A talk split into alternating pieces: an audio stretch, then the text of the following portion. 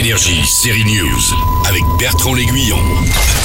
Tension et drame au menu, mais du bon. Aujourd'hui, c'est le retour d'une excellente série norvégienne sur Arte Occupied, un thriller géopolitique entre Norvège et Russie. Les Russes ont-ils fait sauter le gisement de gaz norvégien? En tout cas, ça ne s'arrange pas entre les deux gouvernements.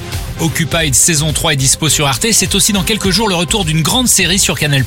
Fargo, le cinquième opus, arrive le 18 janvier, mais toute la série est disponible sur MyCanal et c'est mieux que bien, c'est excellent. C'est quoi ce délire Ouais? Comme dans les films des frères Cohen, la série Fargo a su garder le ton décalé de ses personnages.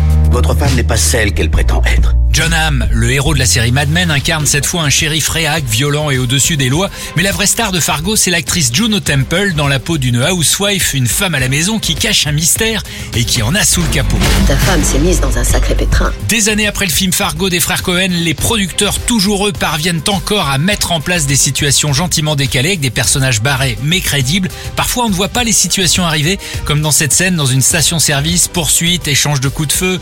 Juno Temple bloque sur une boîte de céréales une fois tirée d'affaire, elle n'a qu'une idée en tête, préparer le breakfast de sa fille avec les mêmes céréales. Il y a du drame et du sourire à la fois. C'est Fargo, c'est très à part dans l'univers série. C'était un accident.